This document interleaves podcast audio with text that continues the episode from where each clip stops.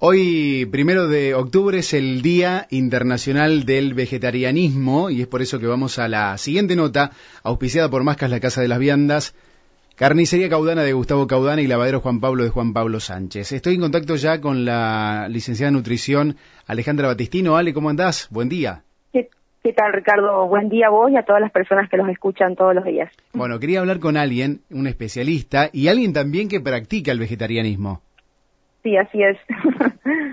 Tal cual. Bueno, Hace cinco años que soy vegetariana. ¿Y cómo fue ese cambio? Eh, yo ya lo venía como un poco masticando, porque la verdad que nunca fui amante de la carne y cuando empezó un poco este, digamos, esta moda, entre comillas, que no es moda, pero bueno, se llama así, eh, eh, se habla así, eh, bueno, me empezó a hacer un poco de ruido. Sí. Y yo encima soy amante de los animales, en, de todos los animales, ¿no? Y entonces eso me fue la, lo que me impulsó más que todo a, a decidirme. Por eso, el que pega el salto es aquel que está comprometido en realidad con una filosofía o el que respeta la vida animal, la ecología, ve un sí. trasfondo más allá de, de, un producto sobre la mesa. Totalmente. Bueno, yo al ser eh, nutricionista, eh, obviamente esto influye mucho en la salud para bien. Entonces, el conocer también los, los efectos positivos de, sobre la salud, el dejar de consumir carne, también fue otro impulso, ¿no es cierto?, más fuerte. Pero el tema del, cuidado del medio ambiente y el proteger la vida animal pesaron más. Esto de, de, que el ser humano tenga un, unos molares y una mandíbula en realidad para no consumir carne, ¿cuánto tiene de cierto esto que por allí también se lleva la defensa, no? Totalmente, mira, lo que pasa es que hay dos eh, campanas, viste, en todo esto. Sí. Está la vieja nutrición, que habla un poco, que fue la que a mí también fue la que estudié yo, eh, eh, donde dice que, bueno, que el ser humano está preparado para eh, comer carne. Eh, obviamente, ¿no? Comer vegetales y todo, pero que la base de la alimentación tiene que ser las proteínas que derivan de, de las carnes. Y ahora eh, se empieza a leer otra otra campana, otra versión. Entonces, eso te abre mucho más la mente a decir, bueno, eh, no es tan así como se decía antes. Eh, y en realidad se dice que no, que, el, que el, el, el, hombre de las cavernas sí comía carne porque, bueno, era lo que había, pero que él se alimentaba mucho de, de alimentos que venían del suelo, ¿no es cierto?, lo claro. que es los frutos que da la propia tierra. ¿Y cuál y es el cuerpo está preparado para alimentarse de, solamente con eso. Hoy ya hay estudios, hay, hace muchos años de personas que vienen comiendo solamente ver, no carnes, digamos, y, y se puede ver que una persona puede vivir muchísimos años y bien. O sea, esto de, de, de, hacer una transición de, del consumo de carne a solamente consumir vegetales, o sea, ser vegetariano, ¿tiene un proceso, me imagino, o se puede dar un día para el otro? Me imagino que también tiene que tener alguien que, una, un, no sé, un nutricionista que te acompañe, ¿no? Sí, sí, sí, es fundamental. Primero que te quiero corregir algo, Ricky. Sí. Eh, el tema de ser el vegetariano no come solamente vegetales. Esa es una, claro. por ahí se expresa un poco mal. Cereales, eh, frutas, porque si verduras, comiéramos, ¿no? claro, si comiéramos verduras solamente sí habría una deficiencia total en los nutrientes, claro. en la dieta. Entonces, lo que te es impresionante cuando vos dejas de comer carne, cómo te abre la mente el, el abanico de posibilidades de comer otro tipo de, de, de preparaciones. Eso es terrible. Porque a lo mejor una persona que come carne, ¿qué hace? Una milanesa, un bife, una costeleta, sí. un pedacito de pollo con verduras, está bien. Pero, o en, claro, en cambio el vegetariano o el vegano, pero bueno, hoy vamos a hablar más del vegetariano, eh, es como que tiene un abanico impresionante de, de y buscas recetas y, y empezás a hacer cosas para no comer siempre lo mismo y para que tu dieta sea variada. Claro. Entonces eso eh, está muy bueno. Y sí, es fundamental, es fundamental que, que un nutricionista te guíe en este camino eh, de iniciación al vegetarianismo porque es importante conocer. Y, y sobre todo si, si te empieza a interesar un poco el tema empezar a leer de tener una idea de algo. Porque yo he tenido experiencias en el consultorio de, de chicos que han venido y no tenían idea de, de qué tenían que comer. Claro. entonces es importante siempre empezar a informarse un poquitito sobre el tema Bien, la, la, combinación todo para lograr esa proteína que la, es, supuestamente está solamente en la carne. Claro, claro, totalmente, que la combinación, por ejemplo, de legumbres, por ejemplo, en el caso de la lenteja combinada con el arroz, forman una proteína completa, porque las proteínas que se obtienen de, los, de, de lo que es eh, todo el mundo vegetal no es una proteína completa en sí, al igual que, que en caso de la carne, lo que sucede con la carne. Entonces se utilizan, viste, reemplazos, se combinan alimentos como para que se forme esa proteína. ¿Y cuál es el cambio que notaste vos en tu cuerpo desde tu experiencia más allá de, tu profesión al hacer el cambio? Eh, mira, eh, estoy siempre con mucha energía. Eh, yo igualmente nunca fui a comer mucha carne. La verdad que no, no, no era fanática de la carne.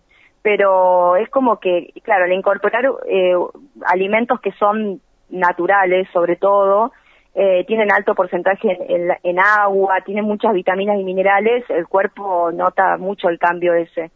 Eh, aparte es como que, sí, te sentís eh, en todos los sentidos mucho mejor, te cambia mucho la piel, por ejemplo, eh, bueno, los análisis de sangre también, por más que uno siempre tuve bien, también tuve mucho descenso de, los niveles de grasas en colesterol y todo eso. Claro. Esto de, comer algo, un carne a la noche y sentirse pesado o, en cualquier momento también del día, esto no, no se siente, ¿no? No, para nada, porque, por ejemplo, si uno come una porción de carne a la noche, tarda aproximadamente siete horas el organismo en desintegrar, en digerir ese alimento. Entonces pasas toda la noche, el cuerpo piensa que gasta toda la energía en la digestión en cambio, cuando uno come liviano, no pasa eso. Uno puede utilizar esa energía en otra, en otra cosa, ¿no es cierto? Claro. Y otros beneficios desde la salud también, me imagino que debe haber varios, eh, no sé, disminución de, Porque también estaba este tema de que dicen que mm, demasiado comer en excesos, no sé, por ejemplo, embutidos, ¿no? Te puede llegar a producir cáncer. Sí, sí, ni hablar. Y eso está totalmente demostrado eh, el, embutido es, uno de los peores alimentos, peores que la carne, ¿no? En sí. Eh, todo lo que sea embutido es, es uno de los alimentos anticáncer, eh, perdón, que producen cáncer. Y todo lo que sea, por ejemplo, las, el consumo de frutas, verduras, dentro de eso, por ejemplo, el caso de, de no sé, de, de, los frutos rojos, por decirte, que son antioxidantes, eh, eh, bueno, eso es lo que hace que una persona se sienta más saludable. Y que y que bueno lo que dicen en sí la gente que hace ya muchos años no que es vegetariano los estudios es que bueno tienen una calidad de vida inferior a la persona que que come mucha carne. ¿Y cuál es el, consejo que podés llegar a dar a aquellos que recién ahora están empezando a despegarse de a poco de la carne entrando en conciencia y queriendo tener un tipo de, alimentación vegetariana. Eh, ¿De comer que frutos secos o, o mucha variedad, muchos colores? Legumbres, sí, totalmente. Legumbres es fundamental. Las legumbres, las lentejas, las arvejas, los garbanzos, los porotos, la soja que sea orgánica. Pero que eso puede, hoy, viste, hay mucha facilidad de acceso de productos elaborados con, con esas legumbres. Por ejemplo, hamburguesas, albóndigas. No es que tenés que solamente comerle una ensalada. Mm. Hoy hay muchísima variedad. Siempre combinarlas con verduras, eh, con algo de algún cereal que puede ser el arroz integral, la quinoa, eh, el tofu, el que no come, por ejemplo, nada de lácteos, porque el vegetariano incluye alguna porción de derivados animales. Por ejemplo, la leche, el yogur, los quesos, el huevo. Claro. Pero hay personas que no. Yo, por ejemplo, hace años, pero mucho más años que de que soy vegetariana que no consumo leche de vaca. Entonces, por eso te digo, y hoy se puede acceder a la leche de almendras, las leches vegetales, que se le llama, la leche de coco. Sí, hay mucha gente que le cae mal. ¿Y, el calcio de ahí, por ejemplo, de dónde se obtiene? De, no sé, sí, de la almendra. Por ejemplo, la almendra y las semillas de sésamo, el coliflor, son uno de los tres alimentos que tienen muchísima, pero muchísima cantidad de calcio. Pero muchísima. Mucho más que los lácteos, por ejemplo. O sea, se van, se van derribando mitos, ¿no? Totalmente, totalmente. Se van derribando mitos, es así, es tal cual. Eh, eh, no es solamente que el lácteo es el que te el que te incorpora el calcio al organismo, nada que ver. Es más, hay personas que no absorben el calcio de los alimentos como de los lácteos y sí lo absorben de los alimentos vegetales. Entonces, por eso tiene que ser muy variada nuestra dieta. Y siempre con una consulta profesional, ¿no? Sí, totalmente. Y la, y la pregunta que en sí te quería contestar, que me dijiste, me preguntaste de las personas que quieren empezar el cambio, que yo lo noto mucho, eh, los que vienen a la, dietética me lo cuentan, o las personas que van al consultorio, que yo noto mucho el cambio de que las personas quieren dejar de comer carne de a poco. A lo mejor lo consumen una vez a la semana. Claro. Pero bueno, eh, es importante incorporar muchísimas gamas de alimentos para que no sea deficiente la dieta. Bien, es importante, ¿no? Y hay también algunos que, algunas familias que los más pequeños desde muy chico también se puede, o esto de, los recién nacidos no pueden eh, obtener proteínas que no sean de la carne. No, no, obviamente no se puede, pero obviamente siempre tienen que estar consultando con un nutricionista que los informe y que los guíe y obviamente con el médico que les haga análisis y todo. Claro. Eh, yo he tenido casos de chicas adolescentes que han querido cambiar a ser vegetarianas y después resulta que cuando les hacían los análisis le daban deficiencias, pero ¿por qué? Porque comían ensaladas nada más. Hmm, claro. Entonces, ahí está el problema. Faltaba otra gran variedad de alimentos. Sí, totalmente.